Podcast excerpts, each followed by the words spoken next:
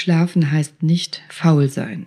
Und nur weil du dich vielleicht an weniger Schlaf gewöhnt hast, heißt das nicht, dass das gesund ist. Nur weil du vielleicht regelmäßig nur sechs Stunden schläfst und klarkommst, heißt das nicht, dass dein Körper nicht mehr braucht in Wirklichkeit. Nur weil du deinen Körper nicht hörst, heißt das nicht, dass der nicht meckert oder schreit. Hi und herzlich willkommen. Schön, dass du da bist. Wie bist du denn eigentlich heute Morgen aufgewacht? Ausgeschlafen, Energie geladen, glücklich, entspannt? Wachst du jeden Tag so auf? Ich freue mich total, wenn ich sehe, meine Folge kommt ja mittwochs morgens um fünf online, dass um sieben Uhr schon über 200 Leute meine neue Folge gehört haben. Das finde ich großartig. Aber nochmal im Ernst. Wie wachst du denn jeden Morgen auf? Diese Folge heute die kann tatsächlich dein Leben verändern. Also ich hoffe ja, dass jede Folge das kann. Ich gebe ja immer Tipps, um deine Gesundheit zu verbessern. Aber beim Skripten dieser Folge, und ich skripte immer über mehrere Tage und Wochen, jetzt habe ich wirklich an dieser Folge sehr lange gesessen, beim Skripten dieser Folge, als ich das alles zusammengeschrieben habe, ist mir selber aufgefallen, wow, wer das umsetzt, was ich dir heute in dieser Folge alles sage, der kann sein Leben drastisch verändern. Das kann Gamechanger sein. Also nicht nur im Gesundheit erschaffen, gesünder werden, sondern tatsächlich mit der vermutlich höchsten Effizienz und Wirksamkeit von allen Folgen, die ich bisher gemacht habe. Einschließlich, dass du deine Lebenszeit wahrscheinlich verlängern kannst. Das ist nicht, was ich mir ausdenke, sondern wissenschaftlich bewiesen kannst du mit den Tipps, die ich dir gleich gebe, dein Leben drei bis fünf Jahre verlängern. Du kannst ein Immunsystem stärken bis zu über 300 Prozent verbessern, nicht nur vor Erkältungskrankheiten, aber eben auch. Du kannst dein Risiko für Erkrankungen senken, Bluthochdruck, Herzinfarkt, äh, Demenzerkrankungen, Diabetes, Übergewicht reduzieren. Sogar Krebserkrankungen können wissenschaftlich nachgewiesen reduziert werden. Das Risiko kann dafür gesenkt werden, wenn du die Dinge, die ich dir gleich in dieser Folge sage, für dich in deinem Leben umsetzt. Du kannst morgens genauso aufwachen, wie ich gerade gefragt habe, energiegeladen, ausgeschlafen, glücklich, gut gelaunt. Du kannst dich wahrscheinlich nicht nur besser fühlen, sondern auch besser aussehen, wenn du die Sachen umsetzt, weil du deine Zellalterung, deine vorzeitige Zellalterung aufhalten kannst. Nicht nur deine Haut, deine kompletten Körperzellen und deine Hirnleistung steigern kannst. Ich weiß nicht, hast du letzte Woche meine Folge gehört über Gehirnjogging? Wie man sich dopen kann, seine Hirnleistung steigern kann, gesund steigern kann, legal und gesund. Das, was ich dir heute verrate, war in der letzten Folge nicht drin, weil ich das zeitlich nicht mehr hätte umsetzen können. Deswegen habe ich eine eigene Folge gemacht heute. Und so viele Dinge, die ich dir heute sage, hast du vermutlich noch nie gehört. Sicherlich hast du einen Teil schon gehört, das ist immer so, aber auch für mich, und ich bin ja schon lange in der Medizin, waren Erkenntnisse drin, die mir so nicht bewusst waren vorher. Also, wie bist du aufgewacht heute Morgen und warum frage ich nach deinem Schlaf? Ist dir klar, wie lange du leben kannst ohne Schlaf? Weißt du, wie lange du leben kannst ohne Wasser? Ja, zwei bis drei Tage in der Regel können wir leben ohne Wasser und ohne Essen. Na, ein bisschen abhängig von deinem Ernährungszustand, wie dick oder dünn du bist. Aber ohne Essen kommen in der Regel Wochen und Monate lang aus. Ohne Wasser nur drei Tage und ohne Schlaf. Ohne Schlaf vermutlich ungefähr irgendwie, da gibt es wie soll man auch diese Studien machen? Da gibt es keine validen Studien zu, aber es gibt durchaus eine Menge Erkenntnisse. Zum Beispiel hat der Brite Tony Wright äh, einen Guinness-Buchrekord machen wollen und er konnte elf Tage und Nächte und zwei Stunden ununterbrochen ohne Schlaf auskommen. Elf Tage und Nächte und zwei Stunden. Wahnsinn, oder? Was ist das längste, was du je wach geblieben bist am Stück? Bei mir waren es mal zwei Tage und zwei Nächte am Stück in einem Notdienst. Ich komme noch aus der Zeit, als wir Ärzte noch keine Arbeitszeitschutzgesetze hatten und auch locker 30, 40 Stunden Dienst am Stück hatten in der Uniklinik. Ohne Quatsch, also ohne hinlegen, ohne schlafen zwischendurch. Also erzähle ich dir gleich eine kurze Story dazu. Auf jeden Fall hat Tony Wright diesen Rekord aufgestellt, ist aber nicht anerkannt worden für das Guinness Buch der Rekorde. Erstens, weil es nicht ganz sicher ist, dass es wirklich niemanden gibt, der schon länger aufgeblieben ist, wach geblieben ist. Aber vor allem, und das finde ich viel wichtiger, weil es verboten ist, äh, Rekorde aufzustellen, wo du potenziell dein Leben und deine Gesundheit gefährdest. Und auch wenn äh, Toni wahrscheinlich nichts passiert ist, das sagt er auf jeden Fall, er hätte keinerlei Folgeschäden vom Training und von diesem Rekordversuch, aber trotzdem sollte man solche Leistungen nicht noch belohnen. Also es gibt keinen Eintrag, aber er hat uns aus wissenschaftlicher Sicht gute Erkenntnisse geliefert. Wir kennen das leider auch von Foltermethoden, die mit Schlafentzug arbeiten. Also ich denke mal so im Schnitt zwischen sieben und zehn Tagen kann der Körper überleben ohne Schlaf, aber nicht viel länger. Fest steht, bekommt dein Körper zu lange gar keinen Schlaf, tritt sehr wahrscheinlich der Tod ein. Das wissen wir zum Beispiel auch aus Erbkrankheiten, die wir kennen, wo Erkrankte nicht mehr wirklich schlafen können und ins Koma fallen und dann sterben. Der Durchschnittsdeutsche, also vorausgesetzt, du wirst 75 Jahre alt mindestens und bist ein Durchschnittsdeutscher, einfach weil die Studien sich auf Durchschnittsdeutsche beziehen hier, schläft im, im Leben durchschnittlich 219.000 Stunden. Also knapp ein Drittel deines Lebens schläfst du. Chronischer Schlafmangel kann zu, zu mentaler und äh, physischer, körperlicher Krankheit führen. Das ist klar, das weißt du. Auf jeden Fall massiv deine Leistungsfähigkeit einschränken und reduzieren, das ist dir auch klar. Aber hast du jemals darüber nachgedacht, dass die Folgen von chronischem Schlafmangel fatal sind? Alles das, was ich eben aufgezählt habe, hat damit zu tun, wie viel, aber vor allem wie qualitativ gut du schläfst. Nicht wie viele Stunden du im Bett liegst, sondern wie viele Stunden gesunden Schlaf du bekommst. Und was das ist, gesunder Schlaf, das sage ich dir gleich. Hast du nämlich zu wenig davon, dann schwächst du dein Immunsystem. Dann bist du anfällig für Übergewicht. Das steht in jeder Frauenzeitschrift. Wenn du abnehmen willst, musst du genug schlafen. Für Diabetes, für Depressionen, für Krebserkrankungen. Du erhöhst dein Risiko für Schlaganfall, Herz-Kreislauf-Erkrankungen und so weiter. Ich persönlich bin übrigens der Meinung, ich bin Orthopädin seit mehr als 20 Jahren, ich bin der Meinung, dass würden wir Menschen ausreichend gesund schlafen und uns bewegen und vernünftig ernähren. Und ich meine jetzt nicht ähm, Askese, sondern vernünftig bewegen, vernünftig ernähren und vernünftig schlafen.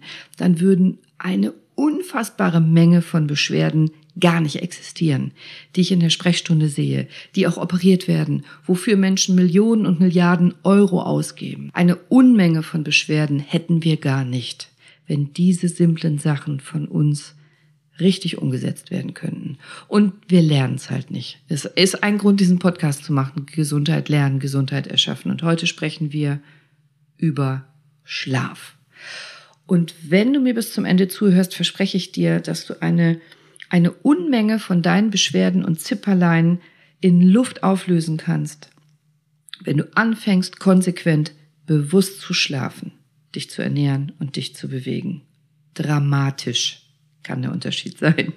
Und, und wenn du nur ganz wenige Tipps umsetzt aus dieser Folge, auch total okay, dann wirst du trotzdem etwas Entscheidendes, Wichtiges für dich verändern und verbessern können. Das hat Power, diese Folge hat Wumms, die, die hat Drehmoment. Du wirst es merken.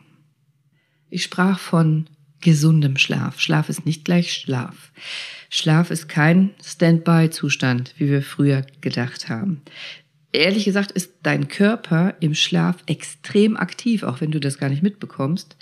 Ähm, wir haben das früher wissenschaftlich einfach so nicht gewusst und konnten das auch so gar nicht untersuchen und erfassen, was im Schlaf alles passiert. Und wir haben noch lange, lange nicht alles verstanden, was im Schlaf passiert.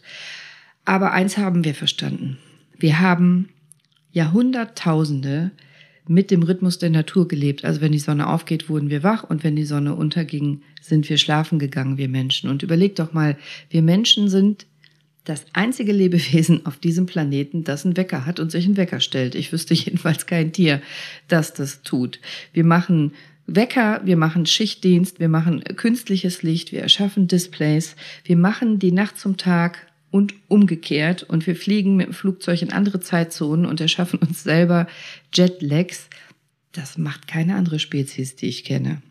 Und dafür brauchen wir Kaffee, erfinden Fliegerschokolade, Energy Drinks, eine Leistungsgesellschaft. Und schlafen hieß bei mir im Studium immer, man ist faul. Also ich bin, bin Chirurgin, Orthopädin. Wer mehr als sieben oder acht Stunden Schlaf brauchte in seinem normalen Leben, der galt als ja, als schwach. Es herrschte die Meinung, je intelligenter jemand ist, da gab es tatsächlich eine Lehrmeinung mal zu, desto weniger Schlaf braucht derjenige. Dann gab es berühmte Beispiele aus der Geschichte, wo das angeblich so war. Das heißt, war ich nach fünf Stunden Schlaf müde, habe ich mich schlecht gefühlt, schwächlich, dumm, nicht leistungsbereit. Und wissenschaftlich bewiesen, heute brauchen fast alle Menschen auf dieser Welt mindestens sieben bis acht Stunden Schlaf. Gesunden Schlaf wissenschaftlich bewiesen. Schlafen heißt nicht faul sein. Und nur weil du dich vielleicht an weniger Schlaf gewöhnt hast, heißt das nicht, dass das gesund ist. Nur weil du vielleicht regelmäßig nur sechs Stunden schläfst und klarkommst, heißt das nicht, dass dein Körper nicht mehr braucht in Wirklichkeit. Nur weil du deinen Körper nicht hörst, heißt das nicht, dass der nicht meckert oder schreit. Also ich bin jetzt nicht das beste Vorbild und ich habe ja gesagt, ich komme aus einer Zeit in der Chirurgie, gab es häufig Kollegen, die sowas gemacht haben, auch in den in diesen langen Diensten, die wir hatten. Da kam der Frühdienst der Schwestern, wir waren da, dann kam der Nachmittags der Spätdienst der Krankenschwestern, wir waren immer noch da, dann kam der Nachtdienst, wir waren immer noch da, dann kam der Frühdienst der Krankenschwestern wieder, wir waren immer noch da und haben die ganze Zeit durchgearbeitet und so weiter. Und natürlich haben einige von uns so Sachen gemacht, wie ich erinnere mich an einen Kollegen, der hatte so eine großartige Mischung, gruselig, aus äh, Instant-Kaffee. Und davon hat er so eine halbe Dose immer in eine Liter Flasche Cola geschüttet. Und das hat er dann getrunken, bevor er in den OP gegangen ist. Ach, da gibt's unzählige Geschichten. Frag mal Chirurgen, die ähm, schon ein bisschen länger auf der Welt sind. Und äh, du wirst Sachen erfahren, die willst du wahrscheinlich gar nicht wissen. Aber nochmal, das ist ja nicht gesund. Und Gott sei Dank werden wir bewusster. Und Gott sei Dank sind wir nicht mehr alle der Meinung, dass man ja nur wie so ein Yogi seinen Körper unfassbar gut beherrschen muss, damit man mit vier Stunden regelmäßig auskommt, weil man dann so wahnsinnig leistungsstark sei. Das ist Blödsinn. Ich habe mir vor vielen Jahren ein teures Einzelcoaching gebucht. Das mache ich sehr regelmäßig, um alle möglichen Sachen zu lernen und bin weit gefahren nach Süddeutschland. Und als ich ankam, es sollte abends losgehen, da sagte mir die Trainerin, nee, Cordelia, so wie du aussiehst, arbeiten wir heute gar nicht. Geh erst mal schlafen. Du bist nicht leistungsfähig. Da habe ich überlegt, ob ich sauer bin, weil es tatsächlich ein teures Coaching war und es war abgemacht, dass wir abends anfangen. Aber die Frau hatte recht. Ich habe gar nicht so bewusst wahrgenommen, wie müde ich bin. Klar habe ich gewusst, dass ich müde bin und ich hatte eine stressige Woche vorher und ich bin auch weit gefahren zu ihr. Aber wie wichtig ausreichend Schlaf ist, um tatsächlich intelligent zu denken, aufzunehmen, mitzumachen, zu verstehen und umzusetzen, das habe ich komplett ignoriert. Ich dachte, trinke ich halt Kaffee mehr oder ein Energy Drink mehr und dann passt das schon. Nee, tut's nicht. Vor allem nicht, wenn du das regelmäßig machst über Jahre und Jahrzehnte, so wie ich das auch gemacht habe.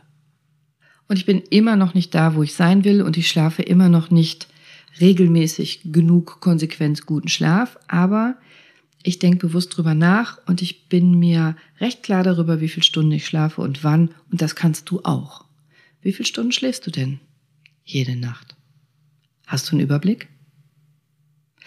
Und ob es guter und gesunder Schlaf ist, das sage ich dir jetzt gleich. Das, was im Schlaf passiert, hat vor allem mit deinem Gehirn zu tun, natürlich auch mit deinem Körper, der sich regenerieren muss, aber vor allem mit deinem Gehirn, denn dein Gehirn ist nicht aus, sondern es regeneriert sich im Schlaf und es entgiftet sich. Detox ist ja ein großes Thema. Und je mehr du tagsüber aufnimmst an Informationen, an Gedanken, an Gefühlen, an, an Stress, den du hast, an Erlebnissen, desto mehr Schlaf brauchst du. Ganz grob. Dein Gehirn bildet im Tagesverlauf Abfallprodukte, Stoffwechselschlacken, Gifte und andere Sachen und die müssen nachts wieder entfernt werden und dafür brauchst du Schlaf. Und wir haben sogenannte Neurotransmitter, zum Beispiel auch Stresshormone, die nachts umgebaut werden, abgebaut werden, abgebaut werden müssen. Und schläfst du zu wenig, kann dein Gehirn das nicht ausreichend machen und kann dein Gehirn sich nicht richtig erholen. Und wenn ich in so einem Bild sprechen darf, dein Gehirn sortiert nachts die Erinnerungen durch. Also das, was du tagsüber erlebt hast, die Geschehnisse, die, die guckt es nochmal durch und filtert das. Also bestimmte Erinnerungen baut es dann in dein Gehirn ein. Bestimmte Erinnerungen werden als unwichtig eingestuft, kommen dann weg. Manchmal schmeißt dein Gehirn aus Versehen vielleicht noch so eine PIN mit weg, wie mir das früher immer passiert ist, dass ich mir meine PIN nicht merken konnte. Kann passieren, muss nicht passieren. Ich glaube, bei Männern wird viel mehr weggeschmissen, weil die sich an viele Sachen oft nicht erinnern können als Frauen. Frauen, Frauen bauen mehr ein, aber ähm, bitte kein Sexismus in dieser Folge. Also, du lernst in der Nacht, die Sachen wegzusortieren. Du lernst in der Nacht. Wenn du tagsüber viel gelernt hast, also viel aufgenommen hast, dann kümmert sich dein Gehirn darum, dass es nachts eingebaut wird. Das ist übrigens auch ein Grund, warum Babys 16 bis 18 Stunden am Tag schlafen. Die haben unfassbar viele neue Eindrücke den ganzen Tag. Die müssen das verarbeiten. Und Kinder brauchen auch immer noch deutlich über zehn Stunden, weil die auch jeden Tag noch so unfassbar viele neue Sachen und Eindrücke aufnehmen, die sie nachts verarbeiten müssen. Und dein Gehirn braucht den Schlaf, damit es Lernprozesse abschließen kann. Das haben wir im Medizinstudium auch schon gewusst und auch schon umgesetzt, dass wir oft gelernt haben den ganzen Vormittag. Ich habe es auch so gemacht. Dann habe ich mich, wenn ich konnte, mittags eine halbe Stunde hingelegt, 20 Minuten, eine halbe Stunde und hatte auch wirklich das Gefühl, dass vieles von dem Wissen, was mir so im Kopf geschwirrt hat, dann eingebaut war. Sport funktioniert übrigens auch sehr gut und am besten die Kombination aus Sport, Schlafen, Lernen in gesunden Verhältnissen, nicht nur Schlafen. Sachen, die du abends nochmal durchgehst, du kannst das bewusst für dich nutzen, wenn du abends nochmal ganz bewusst die Dinge durchgehst, die du dir merken willst, konsolidieren nennen wir das, dann kann dein Gehirn das noch besser im Schlaf abschließen und einbauen und dann hast du es parat. Im Schlaf, besonders im Tiefschlaf, hast du diese, diese Archivzeit, äh, wie ich das nenne. Und oft kombiniert dein Gehirn da auch Sachen neu. Verknüpft die neuen Erfahrungen mit alten Erfahrungen, die du schon früher gemacht hast. Und kombiniert neu. So kriegst du wichtige Erkenntnisse, geht dir ein Licht auf. Das ist kein Zufall, dass viele große Erfindungen oder große Ideen und Gedanken nachts im Schlaf oder äh, während des Mittagsschlafs passiert sind. Das gibt einen Grund dafür und das ist genau dieser. Deine Erfahrungen werden erst in so einer Art Zwischenspeicher abgelegt, in deinem Hippocampus nennt sich das. Das ist eine Hirnregion, das für dein Gedächtnis von ganz großer Bedeutung ist.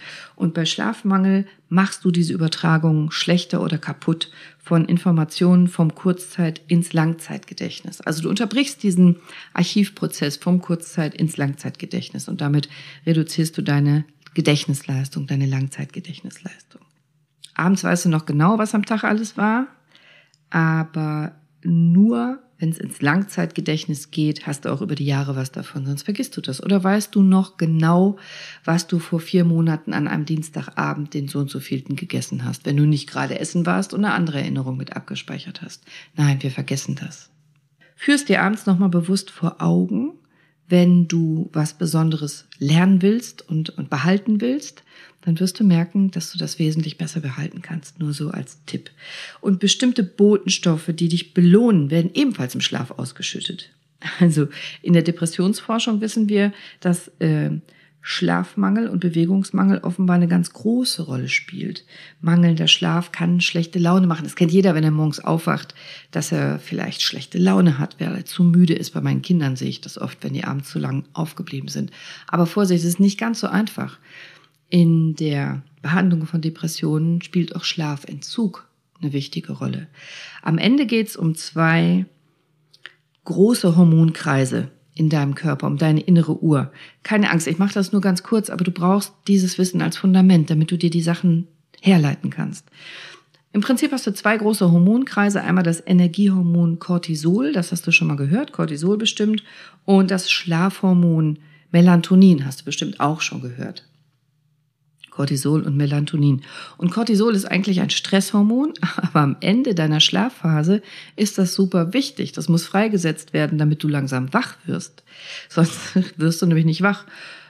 Die Ausschüttung von Cortisol signalisiert deinem Körper sanft, hey, geh mal langsam in den Wachzustand über.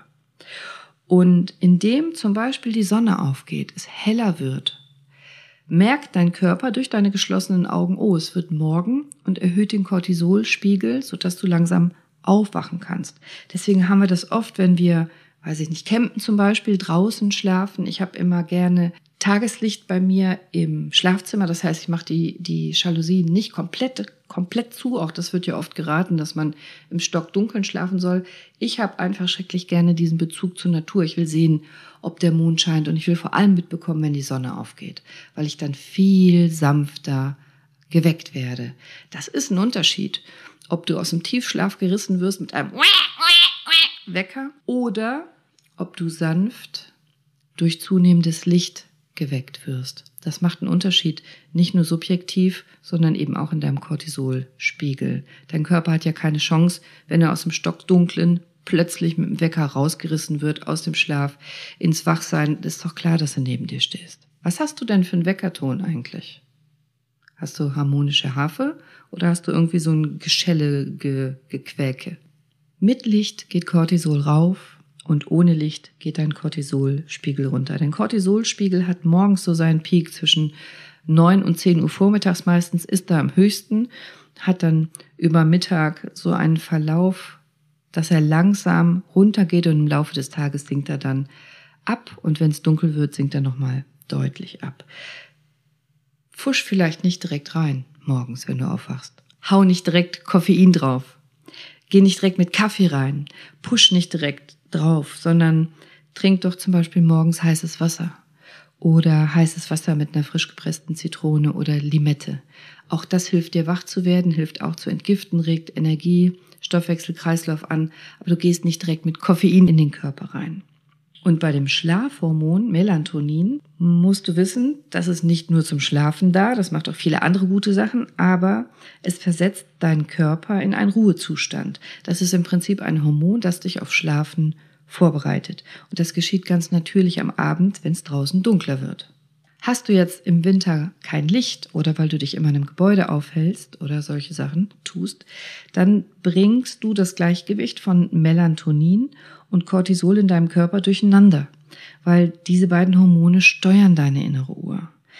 Und jetzt überleg mal, guckst du abends noch in den Fernseher, in dein Smartphone, in dein Laptop? Um, diese ganzen Displays und die elektronischen Geräte hemmen natürlich die Produktion deines Melatonins abends. Kannst du denn gut einschlafen? Falls nicht, könnte es daran liegen? Mach dir doch dieses Wissen vielleicht zunutze. Also ich, das klingt immer so, ich mache was ganz Tolles. Das meine ich gar nicht so. Ich will nur Tipps geben, wie ich das mache. Ich benutze seit Jahrzehnten äh, Tageslichtlampen. Ich weiß nicht, ob du das kennst. Es gibt Lampen im, im Büro und für zu Hause, die das Spektrum des Sonnenlichts haben. Äh, das wird vom Körper so wahrgenommen, die, die Helligkeit und die Intensität und die Frequenzen. Zum Beispiel im Büro am Schreibtisch. Wenn man zu viel am Schreibtisch sitzt und zu wenig Sonnenlicht mitbekommt, dann kann das gut helfen, weil es das natürliche Tageslicht imitiert. Es ist immer besser, du bist wirklich draußen. Es ist immer besser, du bist in der richtigen Sonne, in der richtigen Luft, selbstverständlich.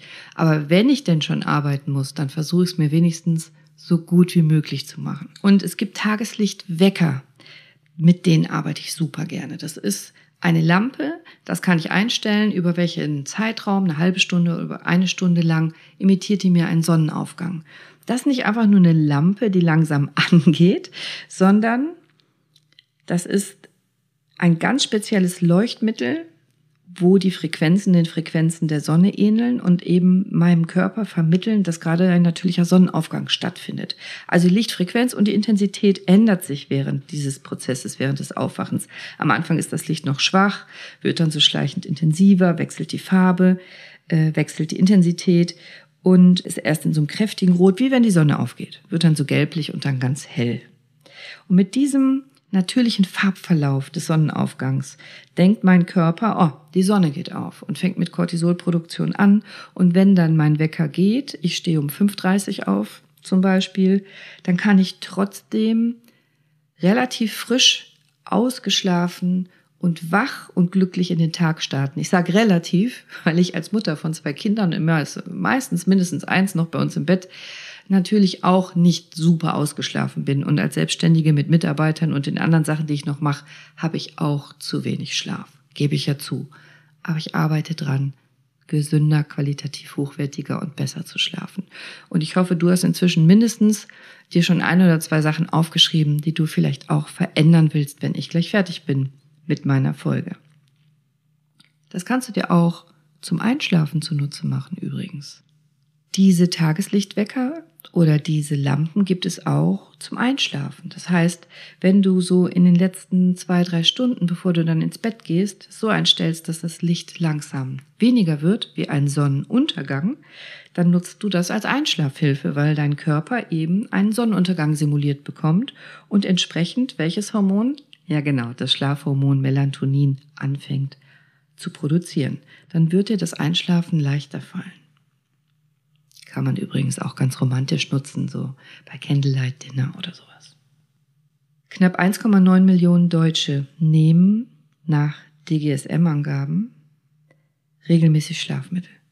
Ich persönlich kenne keinen Neurologen, Psychiater oder Psychologen, den ich gefragt habe, der mir sagt, dass diese Schlafmittel, Schlaftabletten tatsächlich heilend wirken. Und ich bin auch selber felsenfest davon überzeugt, dass es keine Heilung ist. Das kann vorübergehend mal ein gutes Mittel sein, dass man überhaupt schlafen kann, aber es verändert eben den Schlaf, die Schlaftiefe, die Funktion des Schlafs und löst in der Regel nicht die Ursache.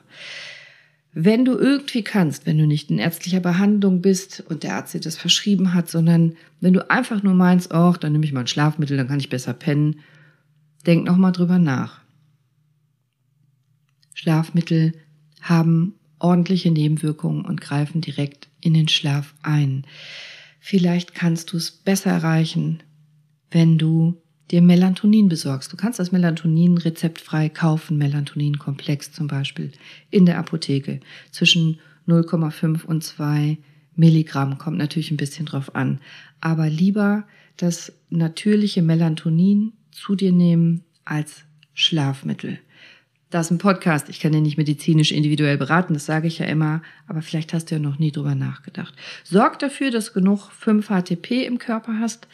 Das kannst du auch äh, zuführen, denn daraus wird das Serotonin gebildet. Das ist ein Wohlfühlhormon und aus dem Serotonin wirst du dann dein körpereigenes Melatonin bilden. Kann man auch in Kapselform zu sich nehmen. Die Wirkung von diesen Tageslichtlampen und Weckern ist tatsächlich medizinisch belegt. Das ist kein Quatsch, das ist kein Placebo-Effekt, das ist nicht esoterisch, sondern nachgewiesen. Hilft übrigens auch gegen Depressionen. Kann man auch einsetzen gegen zum Beispiel Winterdepressionen. Und auch die Tageslichtlampe hilft deinem Körper mehr Serotonin auszuschütten, also Wohlfühlhormone, dass es dir besser geht, du glücklicher bist, bisschen frischer, bisschen wacher und weniger schlecht gelaunt. Studien haben ergeben, dass die Lichttherapie mit Tageslichtlampen bei depressiven Verstimmungen im Winter ebenso gut helfen können wie Psychopharmaka. Überleg das mal.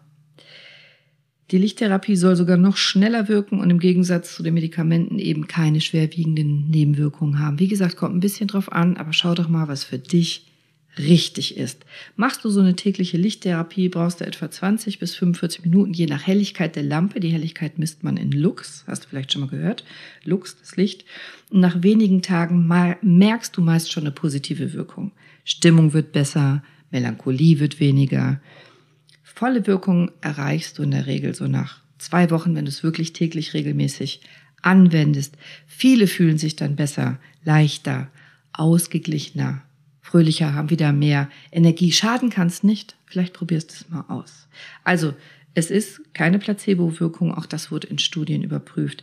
Die helleren Lampen wirken deutlich überlegen den dunkleren Lampen gegenüber. Die Lampe sollte mindestens zweieinhalbtausend Lux haben, zwischen zweieinhalb und zehntausend Lux Helligkeit für eine Lichttherapie. Interessiert dich dieses Thema, dann schreib mir das. Dann mache ich da eine eigene Folge drüber. Sonst bildest du gleich Melatonin und schläfst mir ein. Ganz oft habe ich in meiner Sprechstunde besonders Mütter, aber auch Väter von Babys und kleinen Kindern mit chronischen Beschwerden, chronischen Rückenschmerzen, chronischen Muskelverspannungen, chronischen Sehnenentzündungen, die auf alle Therapien nicht halb so gut ansprechen wie die anderen Patienten. Und ich bin davon überzeugt, es liegt am Schlafmangel. ich kann die nicht so gut heilen und denen nicht so gut helfen wie den anderen Patienten wegen des chronischen Schlafmangels. Das gilt übrigens auch für Bandscheibenpatienten. Ja, ich weiß, kleine Kinder, das ist nicht so einfach. Ich habe auch zwei. Äh, aber ich will dir hier in dieser Folge nur sagen, du bist damit nicht alleine. Es ist extrem anstrengend, ganz besonders, wenn du alleinerziehend bist, aber vielleicht hast du bis heute noch nicht ernsthaft über Auszeiten nachgedacht. Vielleicht war dir bisher nicht bewusst, wie wichtig dein Schlaf ist für deine Heilung. Und du willst ja schmerzfrei gesund sein, um dem Kind gut helfen zu können. Vielleicht gibt's doch die Möglichkeit, dass du mal eine Nacht im Hotel verbringst, um einfach durchzuschlafen oder bei einer Freundin oder woanders oder, oder, oder. Meistens sagt man ja als Mama, nein, das kann ich nicht, man kann mein Kind nicht über die Nacht abgeben. Aber vielleicht wäre es doch mal wichtig. Oder wenigstens am nächsten Tag den Schlaf nachzuholen, indem du ein Powernapping machst, indem vielleicht dein Kind tagsüber mal vier Stunden woanders sein kann, damit du deinen Schlaf bewusst nachholen kannst. Das ist nicht ganz so ideal wie nachts perfekt durchzuschlafen, aber es ist immer noch viel, viel besser als einfach nur chronisch jahrelang müde zu sein. Gib nicht direkt auf, also überleg, ob du doch noch Lösungen findest. Vielleicht kannst du dich mit jemandem abwechseln. Vielleicht, vielleicht, vielleicht kämpfe für deinen Schlaf. Opfer dich nicht für dein Kind. Das denken wir Eltern ja dann gerne. Wir müssen uns opfern für das Kind. Das Kind hat viel mehr davon, wenn wir Eltern einen guten Selbstwert haben, Selbstliebe, gesund sind und fit sind und gut drauf. Das weißt du doch selber. Wenn das Kind müde ist, kannst du dir nichts recht machen. Dann schreist es ganz schnell an. Das ist keine gute Idee. Lieber kümmere dich auch um dich selbst. Du darfst das. Also, wie kannst du denn deinen kostbaren Schlaf verbessern? Musst du wirklich so früh aufstehen, wie du aufstehst?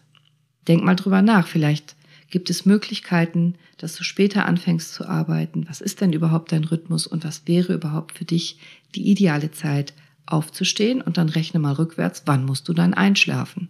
Nicht wann musst du dann ins Bett gehen, es sei denn, schläfst in einer Zehntelsekunde ein.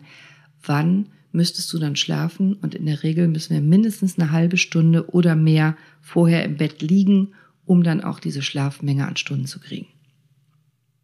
Und vor allem musst du wirklich erst so spät ins Bett gehen. Ist das wirklich wichtig, dass das noch aufgeräumt ist oder das noch gemacht ist oder musst du wirklich so lange telefonieren? Musst du wirklich noch so lange am Display sein? Musst du wirklich diesen Film zu Ende gucken? Hassen die Leute dich wirklich, wenn du so früh von der Party gehst oder die Familienfeier verlässt? Oder kannst du vielleicht doch früher ins Bett gehen? Du musst den Film nicht zwingend zu Ende gucken.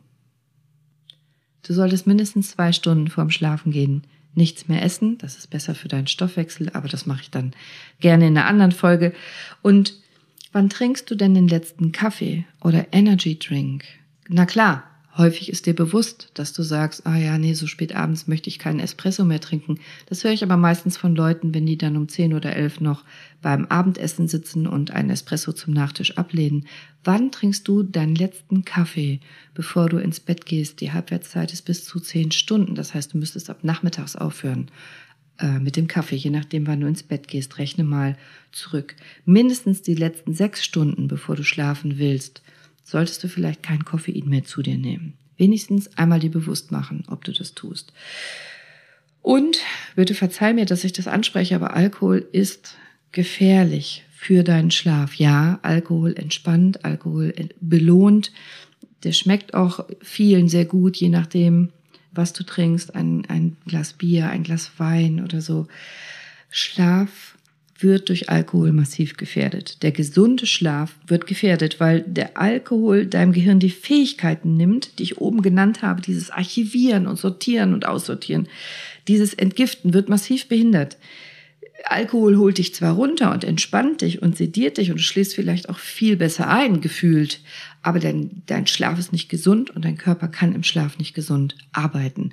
Und oft wachst du dann mitten in der Nacht auf und liegst dann wach im Bett, kannst nicht mehr richtig schlafen oder die Gedanken kreisen. Das ist nicht gesund. Vielleicht kannst du bewusster mit dem Alkohol umgehen, vielleicht ein Glas weniger trinken oder früher trinken oder weglassen. Du bist ja schon groß und auf gar keinen Fall will ich dir irgendwas vorschreiben. Mir geht's nur um Bewusstsein. Die Stromquellen in deinem Schlafzimmer, was kannst du da abstellen? Wegmachen, ausstecken, ausschalten. Je ruhiger, desto besser. Aber besonders leg dein Handy weg vom Bett. Hab nicht dein Handy am Kopfkissen, am Kopfteil. Wenn du diese Tageslichtlampe hast, dann brauchst du auch dein Handy nicht als Wecker. Und wenn du dein Handy möglichst weit weg legst von deinem Bett, von deinem Schlafplatz, dann egal, ob wir über, über Strahlung reden, über das Display, die Helligkeit, die Töne oder alle möglichen anderen Störungen, leg das Handy weg vom Bett und du wirst deine Schlafqualität verbessern. Apropos Display. Displays, das ist natürlich auch Licht, was über deine Augen ins Gehirn fällt und was auch wieder die Melatoninproduktion verhindert oder reduziert. Also wenn du wirklich abends noch in Display gucken musst, musst du das? Wenn du das wirklich noch musst, dann halte ich es für eine gute Idee, du würdest dich mal um Blaulichtfilterbrillen äh, kümmern oder schlau machen. Da hast du bestimmt schon mal von gehört. Die filtern das blaue Licht, das besonders schädlich ist für, für verschiedene Prozesse in unserem Gehirn, raus. Das heißt, mindestens die letzten zwei bis drei Stunden, bevor du schlafen gehen willst, am besten kein Display und wenn es sein muss, dann vielleicht mit so einer Blaulichtfilterbrille. Überhaupt arbeite vielleicht nicht im Schlafzimmer. Der Mensch ist ein Gewohnheitstier. Wenn du das streng trennst, dass das Arbeiten nicht im Schlafzimmer stattfindet, sondern immer in einem anderen Raum und dann hörst du auf zu arbeiten, legst es hin, die Sachen, und dann gehst du zu deinem Schlafplatz und da weiß dein Körper, okay, ab hier ist Entspannung, ab hier ist Kopf aus, ab hier ist Loslassen. Du ziehst dich um, du putzt dir die Zähne, vielleicht machst du noch Übungen, Yoga, Dehnung, irgendwas, eine Meditation, dein Abendritual, aber eben nicht mehr denken, nicht mehr streiten, nicht mehr Probleme wälzen mit Ehemann oder Ehefrau, nicht mehr telefonieren, nicht mehr Fernsehen, kein Input mehr, sondern runterkommen. Dann verspreche ich dir, dein Kopf wird deutlich entspannter und leerer sein und damit schläfst du viel besser ein. Lass los. Fahr runter. Ich kann es auch intellektuell sagen, reduziere deine kognitive Belastung. Aber ich kann es auch krass sagen, ich verspreche dir, deine Probleme und die Arbeit, die liegen geblieben ist, die ist sehr, sehr wahrscheinlich am nächsten Morgen immer noch da. Mach dir keine Sorgen, das kommt nicht weg. Das ist noch da. Du kannst es auch einfach vergessen über Nacht und erholsam schlafen. Ich fasse nochmal die Key Learnings zusammen dieser Folge. Also erinnere dich an meine Frage vom Anfang. Wie bist du heute Morgen aufgewacht? Ausgeruht, energiegeladen, glücklich und wachst du jeden Tag so auf? Falls nicht, Schau mal, was du hiervon verändern kannst. Also Schlaf kann massiv deine Gesundheit verbessern, dein Leben verändern. Also nicht einfach nur pennen, sondern äh, bewusster, qualitativ guter, hochwertiger Schlaf.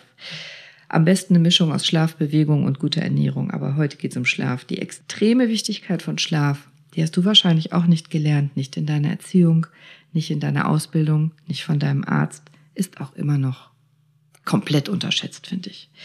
Wir bekommen es nicht beigebracht, aber wir wissen es heute inzwischen besser. Jetzt muss es nur noch jeder verinnerlichen.